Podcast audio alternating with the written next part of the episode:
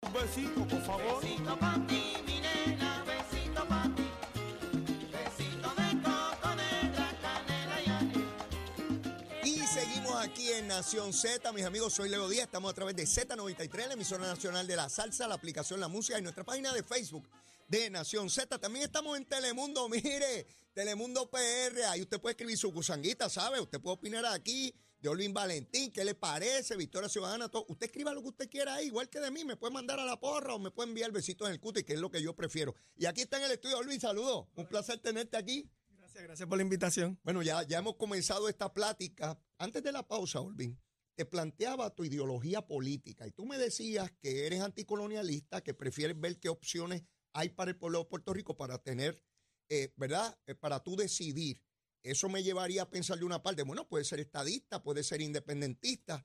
¿Tú no crees que esa postura, Olvin, te pregunto, ¿verdad? En el proceso político abre un flanco de ataque de que ustedes esconden lo que realmente son y que eso es peligroso porque la oposición va, va, va a tomar ventaja de lo que sea. ¿Qué te parece? Pues mira, no creo que, ese sea el caso. Yo pienso que por el contrario, yo aspiro a representar a todos y a todos los puertorriqueños.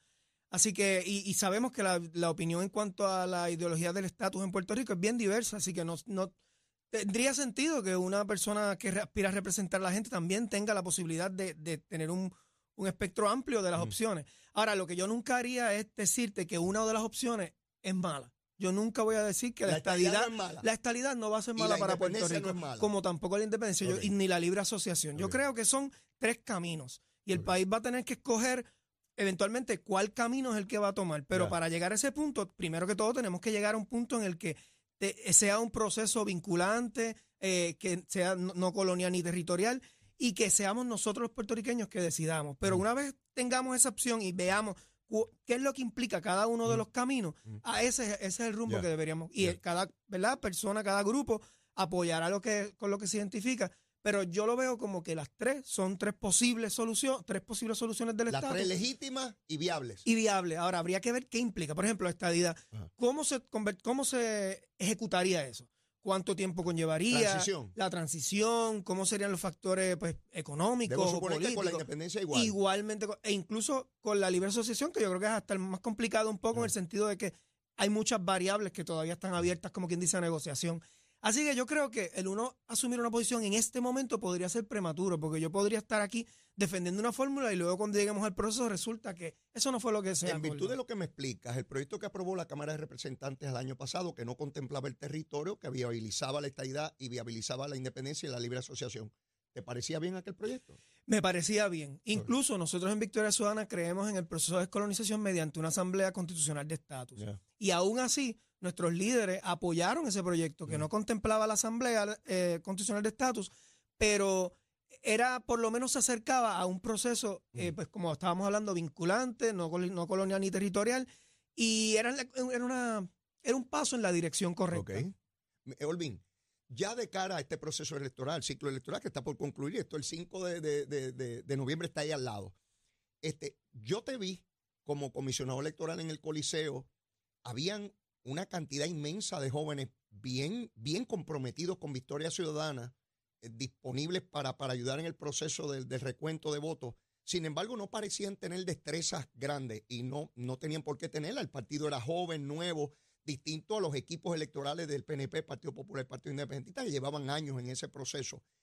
De allá para acá, ¿cuánto ha mejorado el equipo electoral de Victoria Ciudadana para, para no enfrentar los problemas que en aquel momento se suscitaron? Sí, en- en- y fíjate, en aquel momento nosotros sí contamos con muchas, aunque el partido como tal es de nueva creación, pero Ajá. teníamos muchas personas que venían, militaban en otros partidos y venían ya con, con unos conocimientos, eh, aunque como tú dices, había muchos jóvenes que no habían participado en el proceso y estaban ofreciéndose de voluntarios.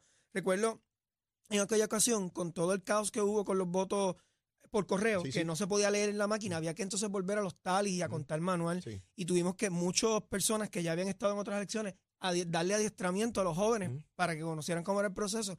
En esta ocasión, pues no, no puedo dar los detalles porque la comisión, la oficina de la comisionada electoral es la que maneja ese proceso y no O sea, estoy tú no estás vinculado directamente a eso. en, en ese proceso. No. No. Yo sé que como candidato, nosotros también, yo estoy creando nuestro propio equipo de, de El- voluntarios. El, tuyo. el mío Ok. eh, que les vamos que les estamos dando adiestramiento de lo que yo entiendo que va a ser importante que tengamos en cuenta en este proceso Ok. y, y los candidatos están haciendo sus esfuerzos que va, tam- va también alineado y de la mano con lo que está haciendo la comisionada, que es el, reclam- el reclutamiento, pues, digamos, nacional de, de todos los funcionarios.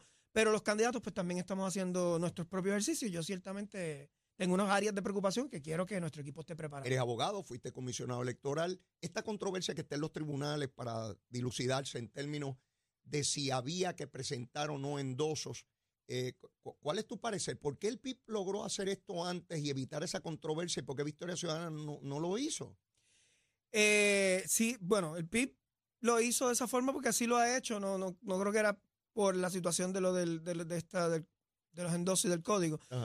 Yo pienso, yo soy una de las personas que está involucrada, en, eh, que está afectada también por el caso. Yo soy uno de los demandados. Eh, yo creo que mi posición Ah, ah, déjame hacer una pausa ahí. Tú estás aspirando a la Cámara por a acumulación. la Cámara por acumulación. ¿Cuántos candidatos están aspirando de Victoria Ciudadana en esa competencia? En la Cámara somos tres, O sea que de, tres hay que escoger dos. dos. Hay uno que va a quedar fuera. Ajá. Y, Y y, en- y si se diera este proceso y, y hubiese que recoger endosos, tú quedarías fuera. Si hubiera que, si el, la- si la- el Si la decisión legal, fuera, tenían que recoger endosos. pues sí, yo, yo quedaría fuera. Pero en quedarían los tres. Los tres de la Cámara, los cuatro de la, sa- O sea, del, que del quedarían Senado. sin, sin candidato a la legislatura, punto. Sin candidato por acumulación a la Por legislatura. acumulación, debo Y sin comisaría residente. Y sin comisario. O sea, ¿es serio esto? Sí, lo es. Pero yo, yo pienso, mira, yo como lo veo es que el código que va por encima de cualquier reglamento, Ajá. el código no establece ninguno de los requisitos de estos que se están alegando eh, en la demanda y en las discusiones que se generan en los medios de comunicación. Ajá. El código le da a, a los partidos políticos, y esto yo sé que tú lo sabes, pero para conveniencia de los que nos escuchan, Ajá. el código le da a los partidos políticos dos opciones para escoger sus candidatos que van a nominar. El método de las primarias, Ajá. que es el método tradicional, que es en junio, que se utiliza todo el andamiaje de la Comisión Estatal de Elecciones y que lo pagamos todos nosotros. Y entonces le da la opción a los partidos de que pueden optar por un método alterno, otra forma de escoger sus candidatos, que es- puede ser asamblea, de delegado, puede ser como nosotros lo hacemos, que es voto directo de los miembros integrantes de Victoria Ciudadana. Y eso lo tiene que organizar y planificar y costear los partidos. Nosotros optamos por esa opción. En el código electoral, todo el lenguaje que habla de primaria habla de los endosos y habla de que los endosos son requeridos para los aspirantes primaristas. ¿Ok? Y cuando entra a la sección del método alterno, no hace referencia a endosos y de hecho se refiere a los aspirantes como aspirantes únicamente.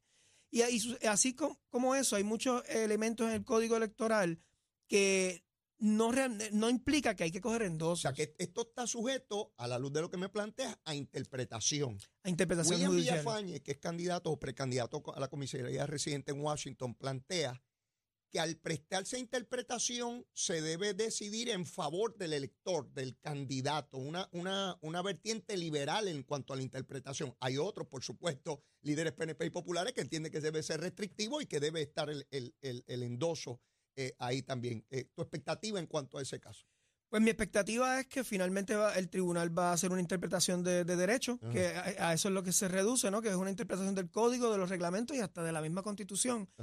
Y en ese caso eh, sería, forzo- o sea, tendría que concluir, y espero que esa sea, ¿verdad? Confío que ese sea el desenlace, Ajá. en que va a ser lo mejor, como tú dices, para el elector, porque al final del día no es ni para nosotros los candidatos, ni para el partido político, es para el elector que va a tener las opciones o, o la oferta electoral que tiene disponible para votar y si esto se eliminan estos candidatos de la, de la papeleta, se le está privando a los electores de esas opciones que se le estaban presentando. Yo estoy bajo la impresión que esto va a llegar al Tribunal Supremo. Yo, yo también, y el mismo juez Cueva en su, en su eh, introducción dijo que él está siendo ¿verdad? bien cuidadoso, va a tomar todas las medidas en este caso, porque él sabe que esto va a llegar eventualmente, puede llegar al Tribunal Supremo. esta coaligación de, de, de candidatura, algo novel, porque aunque en algún punto se habla de que en eh, décadas pasadas ex- existió esa posibilidad, ciertamente nuestras generaciones no conocen eso, conocen a los partidos tradicionales, corriendo cada uno.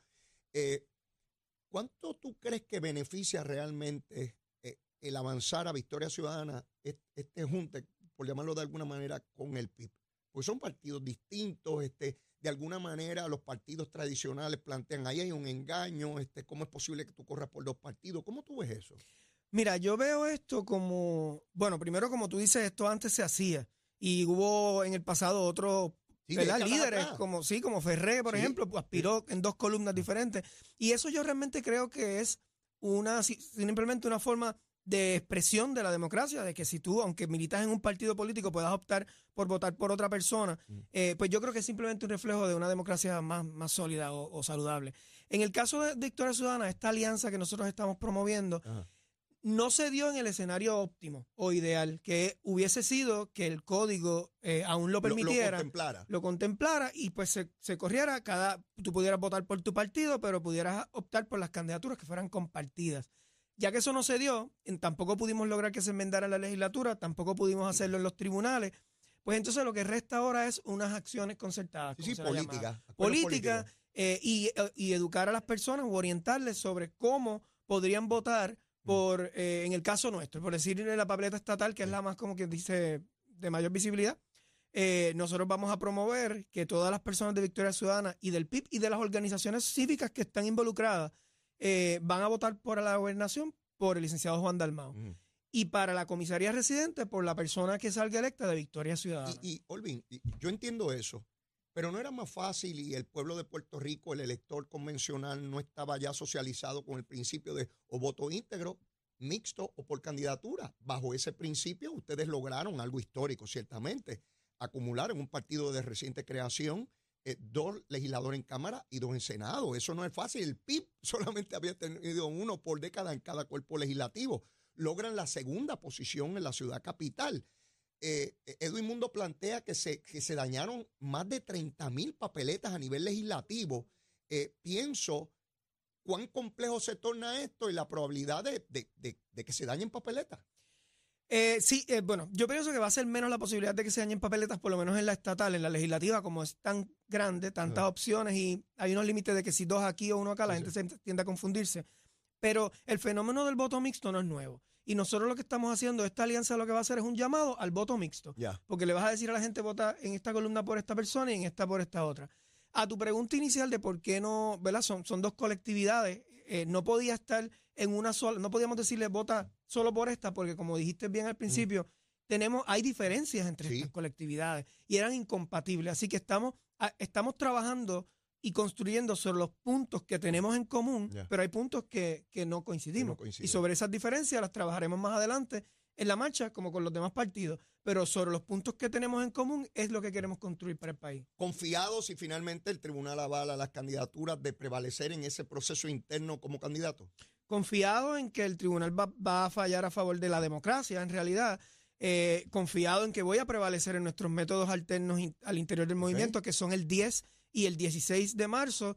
Eh, y, y confiado, una vez prevalezca de ese proceso, general. en la elección general. Y precisamente por lo que hablamos al principio de la conversación, esa capacidad de poder trabajar con personas de diferentes partidos, con llegar a consensos, yo creo que es importante y va a ser importante en el proceso, ¿verdad? En la, legis- en la legislatura y apuesto a eso como una de las Olvin, un placer haber compartido contigo. Igualmente, Hacemos compromiso, nos vemos de tiempo en Cuando tiempo. quiera. Vamos, éxito. Gracias, mucho. gracias. Bueno, tenemos que ir a una pausa, ya mismo regresamos. Llévatela, chamo.